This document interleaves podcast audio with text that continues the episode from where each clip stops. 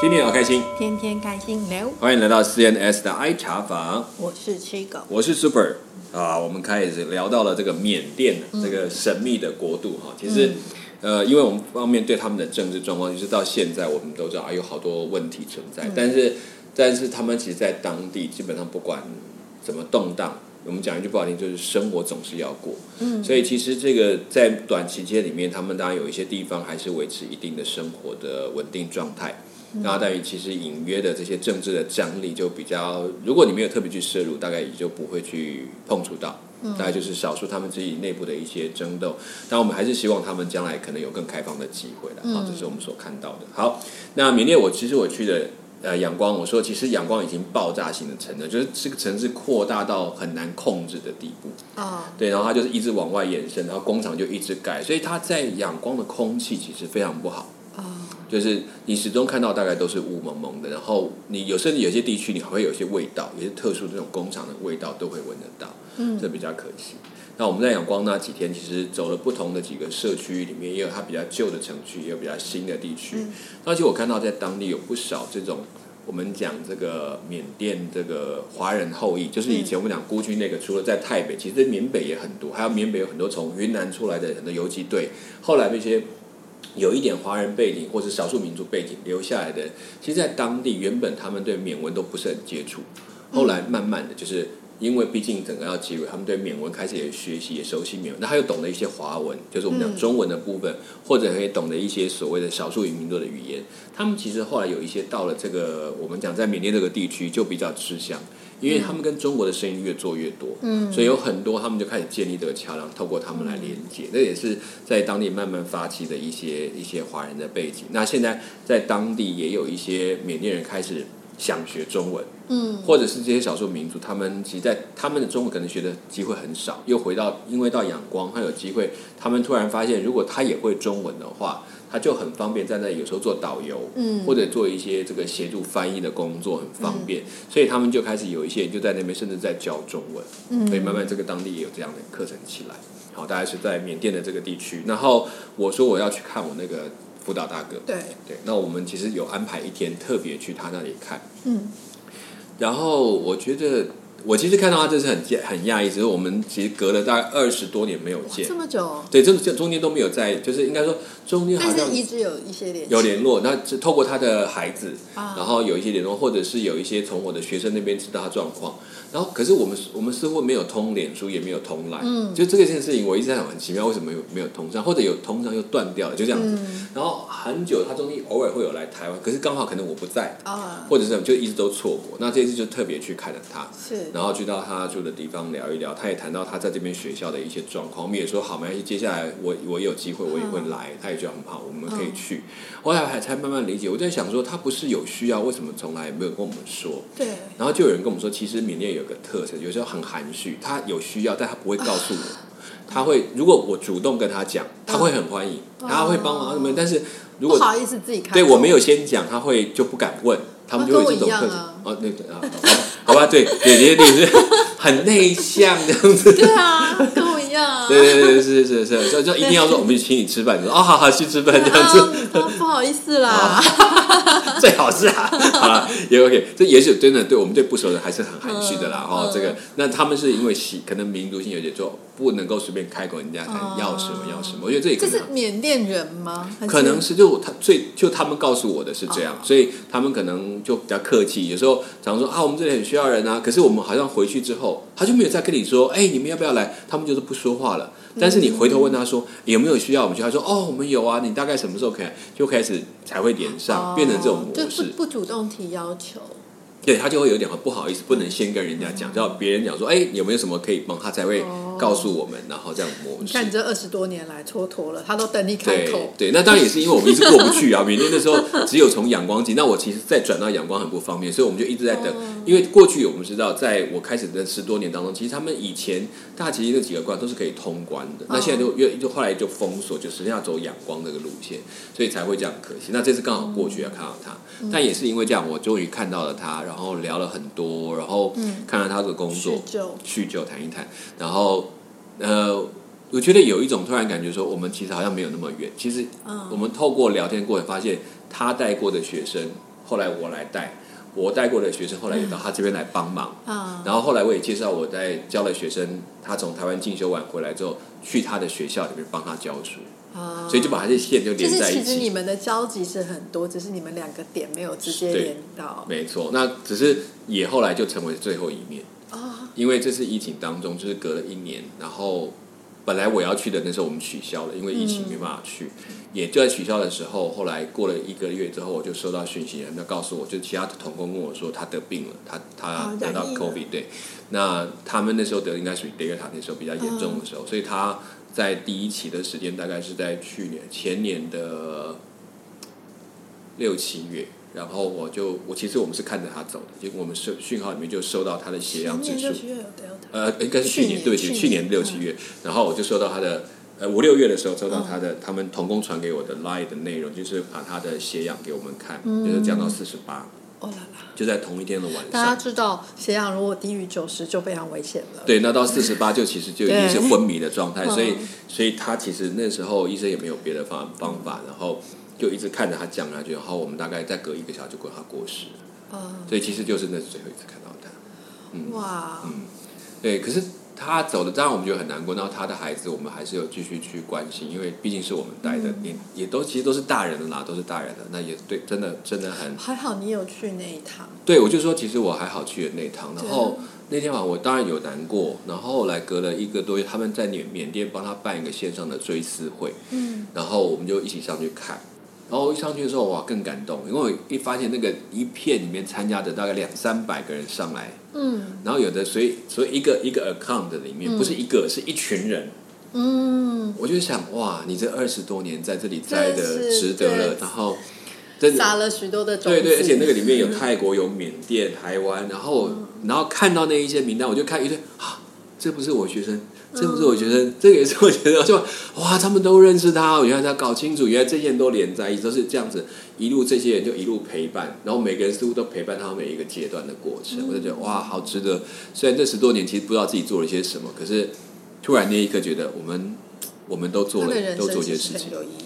对对对，所以当时我们就觉得说，哦，我觉得还觉得说，我们虽然没有在常常在一起，可是我们一直在同一个同一件事上一直在不断的努力。然后在那一刻，我们看到他所带领出来的，跟我在旁边加了那一那一手的东西，就觉得哇，我们很高兴，我们其实一直在同工，一直在工作，这样好，大概就是这样。所以那那次那次跟他见面，也把那我也很高兴，那次跟他见面，也把有一个还不错的学生介绍给他，让他的老师可以多一个长期可以在当地帮忙的老师，就觉得这是一个很开心的事情。好了。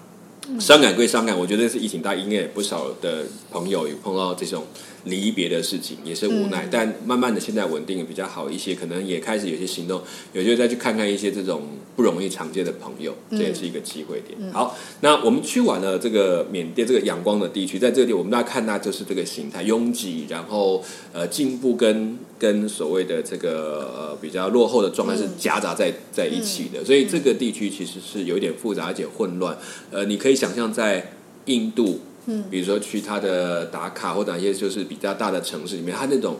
那种富裕跟贫穷之间是夹杂在同一个社区里面，很明确的就看到这样模式。但他他在这边看到就很多，还有新进的移民，就是我其他的地区来的年轻人在这里找工作的也很多，嗯，那就是这样一个一个城市。那也因为这样，所以其实缅甸政府在知道在仰光的这个都市，其实已经发展到一种过于拥挤的状态。在管理上，在很多的行政上，甚至国家门面上，大概都不是那么的恰当。嗯，所以他们大概最好的办法，你又不能把它轰炸掉，说我们换一个盖一个新城市，这样 暴君焚城这样，他们就干脆做了一件事情，他们就把首都里面重要的行政中心全部移到一个新的城市，叫内比都。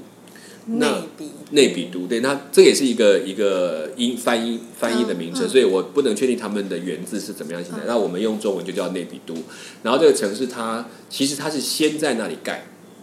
那个距离大概仰光，我记得我们开车也差不多四五个钟头以上，上百公里的距距离的地区，它是把一整个地重新开发，嗯然后把大的议会，把这个呃他们的这个这个政府的整个单位，总统府什么都全部都迁移到那边去，重新盖。嗯，所以它整个盖的过程，它有一个就是我们讲这种规划性就比较看得明显。那我们知道在仰光，就是它原来的规划区就这样，但是一直延伸，根本就是、就是要需要什么盖什么，扩建，不断扩建，所以它到后来变得很分散，它就开始把它集中在一起。所以在这个地区里面，我我们我们从大概四五呃，从我们大概四五个钟头要开到那边去，到那里看到那个城市之后，发现所以从仰光到内内里都还要四五个钟头。对对对，其实还要更久，因为我们中间还要停下去别的地方。哦那个我等下会来谈那个中间有个有趣的地点。好，我们就沿路这样去。那个中间那条路其实就是一个很荒凉，但是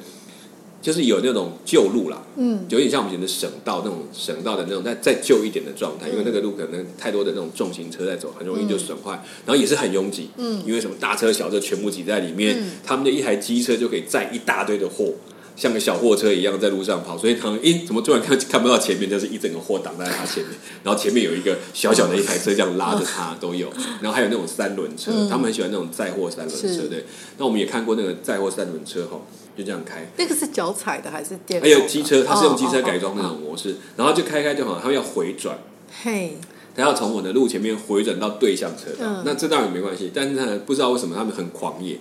回转过去那个车就看他这样车的那个货又很高，他就开始倾斜，啊，然后渐渐歪，然后等它歪到转到一半，那个压离心一拉，对。对，他本来想，但是整个货势就往另外一边倾嗯。斜，所以他等到他弯到那个车道，然后车就随着倒在路边。哈，就是整台车就倒在路边的，就是因为那货太高，他整个重心离心力拉过那不去，更麻烦？对，他就整个这样，我看他很帅的这样子，呃，然后嘣一声倒下来。好玩是一次，那个车一倒，这个人似乎他也很有经验，就这样跳出来的，他根本他也没有摔倒，他就直接跳开了车，然后站在旁边看他车这样倒在路边，然后？然后就开始一堆路人开始帮他把那个车再扶起来。我何必呢？我耍帅耍到这种地步，就是这个，但是这好好像对他们已经是呃习惯的事情嗯。那我觉得他其实不用点那么高，当然一定转得过，但是他就是叠的太高，嗯他们就是，但这种他们都希望多载一点算一点嘛，就是这样情况。所以我们就看着，反正一路上看到这种很多精彩的情况，然后有一台摩托车载着六七个人的那种情形都看到，这就是是特技团吗？摩托车全家他这是全家就是爸妈，然后小孩这样前后这样抱着拉着，就觉得 特技团，对对，因为连方向盘还可以做一个，然后这样油箱，然后这样的后面然后嘛就觉得，我们都觉得哇，这个太神了。但他们就很很自然，因为在他那个、嗯就是其实会回想到可能很早期的台湾社会，嗯有一台摩托车就不得了了，全家大小全部在车上，然后家当全部在，大概就是这样类型哈。图方便啊。对对，图方便。然后我们就这样一路看着那样一路这样到，它快其实快要接近内比都的路上、就有趣，就是开始那个路比较新一点，嗯，然后两边开始很多的农田。就早期这边大概都是一个农田的地区，然后够有很多水圳，他们那种灌溉用的水圳，其实他们还蛮发达的。然后他们也很有趣，也是在很多的田的中间，就会看见那种土地公庙，嗯，类似这样，我不知道是主要，但是他们有这种小庙那种放在那边给他们去拜的，就有很多这种地方。他们这好像跟在南部也看到有类似的哦这种情况，就好像这些都是他们做。啊缅甸也是很多佛教，对，缅缅甸主要是佛教徒多，但是这个佛教跟台湾又不太一样，就形态不太相同。嗯好，然后我们就那就这样子一路这样，哎，看起来越来越漂亮的风景，然后到了这个内比都。嗯，那内比都它就像是一个在一个农村围绕着的一个大城市。我们在外围的时候看到就是农田，嗯，然后很多农户就会住在这个农田的中间，有自己的农舍，然后在里面，然后我们也在那边看到我们的有也有我们教的学生，可我已经不认得、不记得，因为太久，啊那个大概十几年前教，然后已经结婚了，有一对结婚的在那边，我看着想说啊，你们结婚了，我完全没有办法理解，他他就是没有办法理解是什么意啊意！思。说，应该说，我一直印象中他们还很年轻那种感觉，什么突然间啊，已经而且有小孩了，我想说，哦，我忘记，其实时间也过得很快，十多年。对对对，然后他们其实，在那边变成开始做新的据点，因为他们也希望在那里去招呼一些慢慢移民进来，就是慢慢开始移到这边来工作的一些年轻人，他们来照顾他们，然后他们当地也是教他们一些中文。甚至有的会教一点泰文或缅文，来帮他们的小孩做一些补救教育，来挣一点钱，然后跟当地人建立一些关系，服务当地的人在。那边教泰文会嗯，因为会有一些他们会接触，所以他们可以，哦因为他们过去的背景可以教，让他就是多一个工具，可以在这里可以教授。当然不是他，我后来才理解，他们其实不是那种哇很正统的教，就是我会哪些就教你哪些，啊所以这也都是这种这种地就是区才产生的文化有限的。资源下，就是大家尽量可以交流。对对对，就是你会什么就尽量用。那那他们也是趁机能够接触到更多当地的一些平民啊，因为他们如果去正式学校学，可能有的很困难，哦所以就经费也不够。好，大概就是这样，所以他们就在那里也有个家庭，然后我们去这样子跟他们聊一聊、谈谈，他们就开始带我们去所谓的内比都这个城市的里面。那就开着车进去，嗯，那等到一进到那个比较属于比较他们当初建造的范围，一进去就发现他们那个那个县道，我们就到车的车道，我们一般好，我们讲仁爱路好了，嗯，仁爱路的宽度，嗯，它的马路大都是这种宽度，嗯，这么宽，然后再宽一点，然后中间没有分隔道，没有没有像我们的中间还有公园它就是整面的大马路这样子。我就看，哇塞，那个整个跟我干阳光看到的城市的街道就完全不一样，是非常宽大的马路，就像凯达格兰大道嘛。对对，但是就这样通，然后都是每条路都修得很好，然后然后它好玩是，它有很多的地区，我们一进去之后，它会呃，它的比如说有个十字路口，嗯，我们一般讲十字路口啊，圆环啊，大家或者是就红绿灯这样，它不是，它是把它整个到十字路口，它就把整个往下走，嗯，就想变成一个地下道，嗯。然后再出来。嗯，就是它变成把一个地面这样子，我们平常是比如说高架桥往上，它是往下，对，然后两边的车这样交流过去，哦。一个走上面，一个走下面这样过来。那我们就想说，为什么要这样建？后来说，其实因为这样的建造方式，在主角刚刚将来要变成路障就很方便，变成路障。就是他可以在阻挡人家过来的这块路上，哦它这边可以设计他的方法，然后可以做这种军事的概念。哦我就想说，哦还有这种想法。防御防御攻势来讲很方便，然后它整个城市，它的它比如它的在那个议会的大门前面有很大的铁栏，对不对？然后后面看到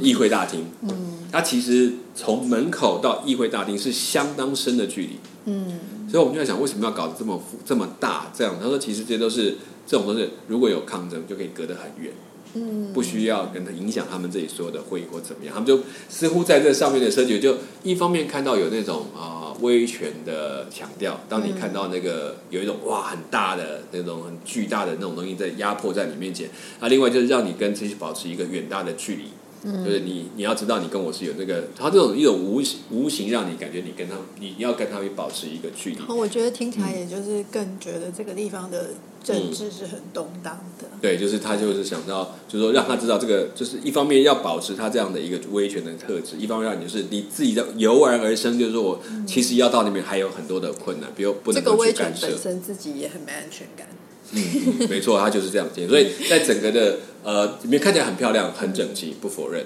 但是在这个部分呢，就是让你会觉得说稍微就是嗯有点怪怪的，跟我们一般比较所谓的民主政府想跟民众有比较好的接触的部分，就很明显就会是拉开的。然后很多地方它都有规定住的区域，或者是哪一些人在哪一些地方，它其实慢慢把这些有钱人也迁到这个地方去，我觉得蛮有意思。就是有钱人他会被限制到住到这些地方，然后被管制，就想说哦，这个是强迫迁过去。他如果要你签，你能够说不吗？对不对？你跟他也保持好关系嘛？那当然，可能对于有些人来讲，他可能也有不同的产业在不同的地区，这也是他一个家产。那也有人说，也也有人说了，这我不是很确定。说当你家人住在这里，政府在这里，所以你出去就不用想搞什么东西，我在这里都 hold 着你的人，这样子这种概念。那那这个这个说法对我们的。对对，对我们俩可能不懂，但是对他们讲可能就很重要，然后就在开玩笑聊说，有些人都住到这边来了，这样子。有啊，就是嗯。就是前阵子那时候他们国内那个抗争的时候，不是就是有很多，比如说像他们不是就说警察，基本上警察住的他的家人或什么也都会在同一个区域里，然后所以他们都不知道外面发生的事情。对对对对然后相对来讲，就是警察，如果你想要倒戈或者，你也会考量到你的家人家人的都在这些政政府的手上，这样。是没错。啊。其实这都是我觉得在这种不安全感的政权下会必必然会碰到的问题啦。嗯。对，那那现在其实也是包括，因为他们的年轻人，其实他们前一段时间，因为嗯。像我说那时候为什么能够跨界到他们，其实当时还算是缅甸比较开放、嗯。民主的时期，公安书记在党政，然后他们也努力跟各国在建立某种关系的时候，那个时候其实我们基本上就他为什么可以一次开七个口岸，让大家可以进出？我觉得也是跟这有关系。所以那时候我们进去都还觉得还 OK，还算不错。只是这很快突然的转变，让我们没有办法想象。那他这十多年下来，其实培养了出一批年轻人的精英。嗯，应该说就是年轻的学子，接受过比较外面西方的教育，也接触外面比较多，所以才会为什么看到这次抗争那么大？是甚至有些老一辈，他们还反过来觉得年轻人根本不要搞乱。明智开化了。对对对，但是这是这种有时候就是挡不住的。你再过一段时间，大家总会越来越希望自己能够有什么样的家园，这样。那当然这还有一点时间呢，嗯也希望他们可以越来越开放。这大概是我看到的。好，那我们去内比都，当然我刚刚讲的，我们去的地方，嗯，看到他们那个设计的样貌，对我来讲其实都是很震惊。说哇，刚开始看都很棒，嗯可是越看越觉得它这些设计是有目的的，嗯是能够好像可以让我们可以换句话讲来，叫做便于管理。便别具深意。对对，就是他就是能够在当中，我可以好，我要管民众的时候方便，嗯但对百姓讲是不是方便，我觉得那就是另外一件事情，嗯，他就可能不是它的主要那性边。的嗯，居民很多吗？其实还蛮多，已经其实已经迁进相当多的人，然后它其实城市变说。在主体的行政中心那一块，嗯还有商业的部分，它其实已经建设的相当好，所以也有一些外资会进入当地，在这个地方去，因为跟政府工作方便，是一个新兴的都市。对对，还得鼓励这些商业到这边。第一个哦，你看住的比较好啦，哈、城市也干净了，然后你可以这个你要跟政府要办任何的方，但是你就很方便，都在这个地方一次就可以搞定。所以也有很多的企业体就转到这边来，所以也鼓励，呃，又。也有一点的威胁，反正总之呢，你们到这里来就比较方便，哈，就这样移过去，所以变成阳光很明确的，就是要工厂，嗯，这种东西很多都就开始转移到那里去，所以这都是它将来会发展，也会吸引一些人口慢慢转进去的一些原因。但它的交通上来讲，还是还会再继续的在扩展，因为目前来看，交通是在城市里面的呃通畅度是够的，嗯。但是在连外的部分。它就有一些限制，就没还没有弄那么好，还没有到那么完整，对，嗯。大概就是他在内比都这边的情况。嗯。嗯嗯，好，所以这就是他的新的首都，所以大家以后再谈到缅甸，嗯，哎，就不要再讲他的首都叫仰光了哈，就是叫内内比比都对对对对，就可以慢慢查到。嗯，那你刚刚有提到说，就是你们要去内比都的路上有经过一个，嗯，哦，一个非常神秘的地点，因为他其实有跨过一个邦，我嗯。我有点忘了他那个邦的名字。那个邦里面有一有一大部分人是基督徒的背景，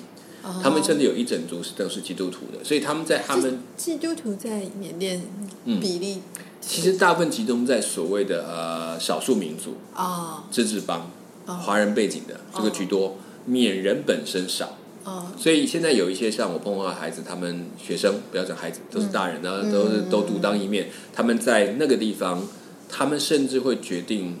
不再只是像讲华语的朋友或者他的一些这个嗯这个族群来说话，他们开始说他们走进嗯缅甸人当中，甚至用缅语，他再把缅语学得更好，嗯然后用缅语跟他们分享。可是他们平常在那里生活，不是就用缅语吗？嗯，其实我们会这样，你会发现这些族群，我们过去的习惯用哦，他在缅甸应该都讲缅甸话，哦其实不见得。啊，真的吗？你在那个地方，你如果跟哪一个族群在一起，其实你大部分的语言都在讲那边的，所以才会有所谓唐人街，一辈子在美国不讲英文的也是有，所以让他们少数民族的凝聚就更强。哦所以他只要有工作，嗯他可能懂得缅文可以懂到七八成，就是是我讲说小学的缅程度的缅文，或者是中学程度的，他能够沟通，能够呃这个工作就好了。但是要更进一步的学到缅文比较难的部分，那就除非你刻意去学，不然你的缅文就会是带着很多其他语言夹杂的模式在讲。嗯所以他们就开始把自己的缅文再磨练的更到底一点点，嗯然后让他可以跟当地的缅甸的人跟他互动、嗯沟通，然后甚至邀请他们来学他的中文，或者是来嗯听他讲的一些圣经的事情，然后跟他们分享。所以这些都是在当地在不断的进行等。于说他也跨出自己的生活圈。对，没错，那这也是算是勇敢，但是嗯比我们常开玩笑说，你们比我们呃多一步。因为你已经在那个环境里面，嗯然后也都听得很多，所以你学起来一定比我们快。然后还有对东西的理解都相近。那我就常常我是跳开一格，隔开一步的，所以我要靠他们去把这些东西带给他们，所以就是这样的模式。嗯好，所以当我再去我们去的路程上经过那个帮助，他们我们是嗯刻意的，就是就弯出去一条一条一条路去到他们那个地方，嗯，然后那个地方去的时候，他说这地方很近，他们有个祷告山。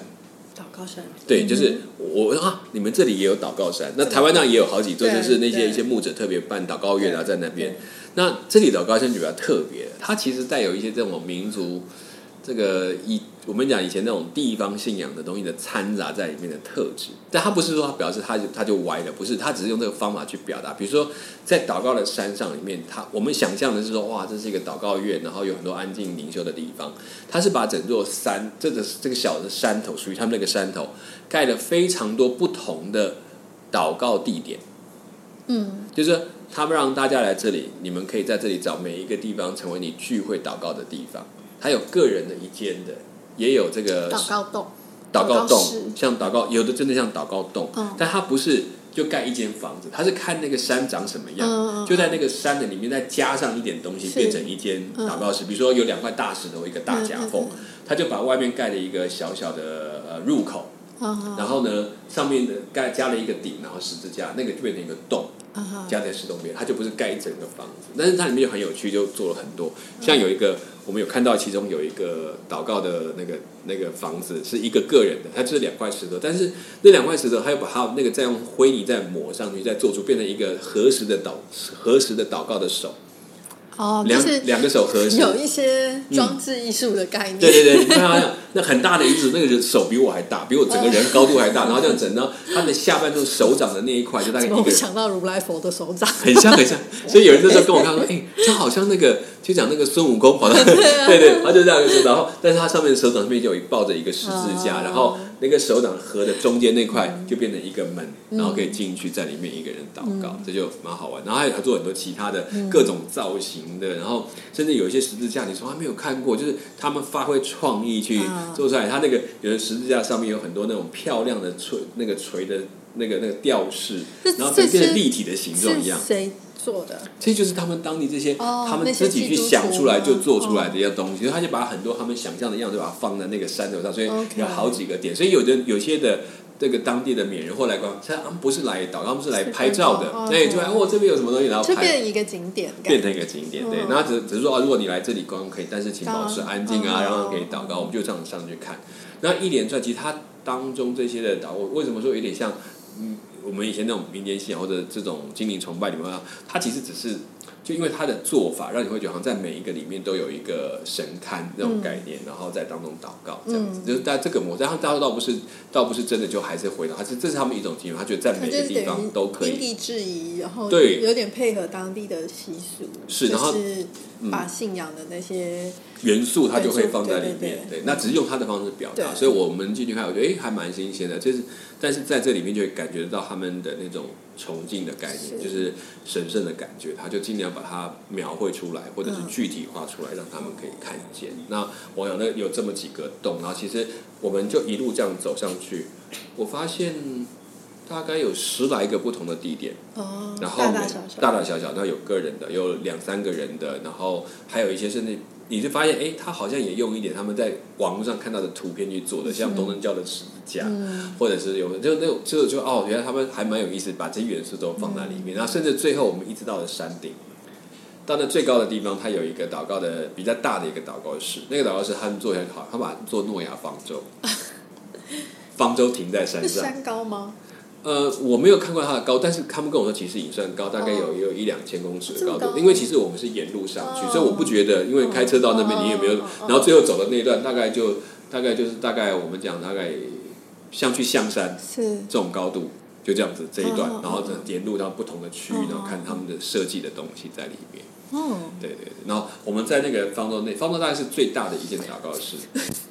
所以如果说大家要嗯到大会堂来聚会，还要先爬完那座山，这样。对，没错，而且他们很多有些教会就刻意哦，就是要去那边祷告哦，因为对他们有这种高处，然后又可以祷告，哇，很棒这种感觉。对，刻骨己身。没错，然后就这样一路这样上去，然后真的到了那边，然后还进到那个祷告室，其实到那个祷告室里面，就会里面是很很凉快的，嗯然后它的它就是像我们讲有个小神龛一样，然后有十字架在前面，然后有有环坐在那边，我们在那边就一起祷告分享，然后有一点安静的时间这样，然后大家就可以在外面再开始去看看外面，从那个山上看到去，你就会发现在那个山顶上看到的缅甸，你就会发现哦，缅甸的山真的超多。嗯，它就我们这样看过去，一层一层一层，你看不到尽头的那种那种峰峦，就这样过去，嗯。然后而且四面这样看，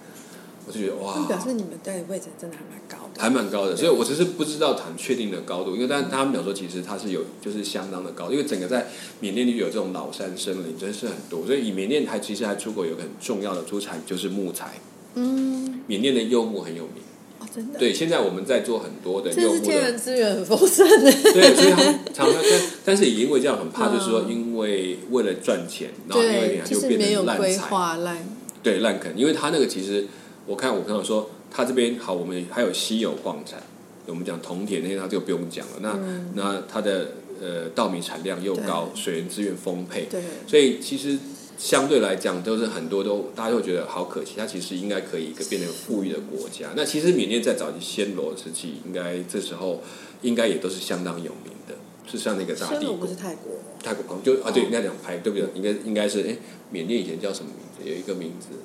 呃，我忘记了。好，不管了，反正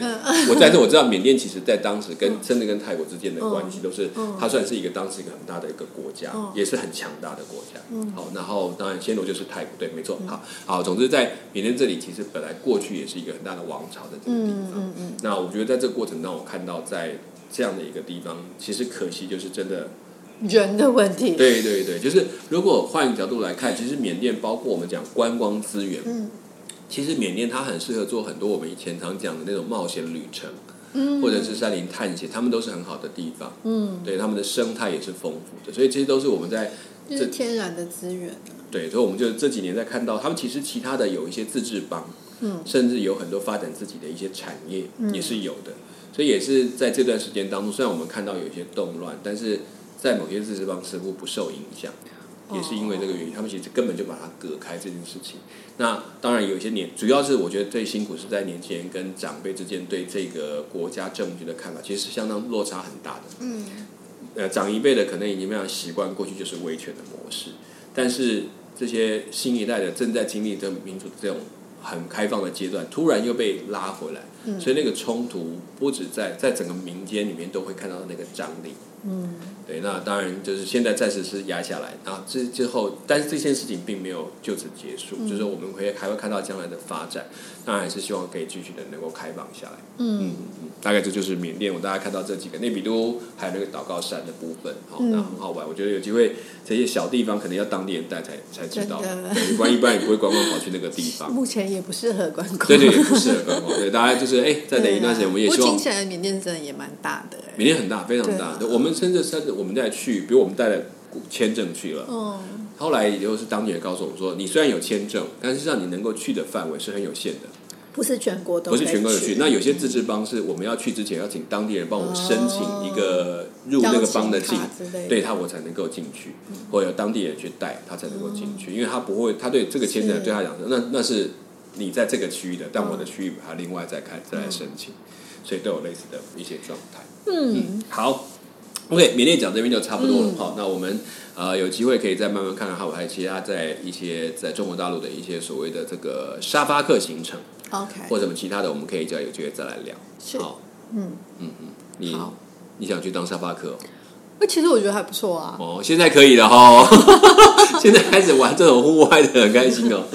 嗯 没有，我一直都觉得 OK 啊，或者像那种呃换宿啊，比如说，呃，因为你现在应该不能换宿了吧？为什么？打工不是有限年龄？不是换，我不是说打工换宿，我是说哦，比如说我的房子借他住，啊，他又来住你借我住，是吧？啊，OK OK 对 OK，换宿啊，换宿啊！我想说，我们我记得我现在想去申请都不能让都不让我申请的年轻照顾。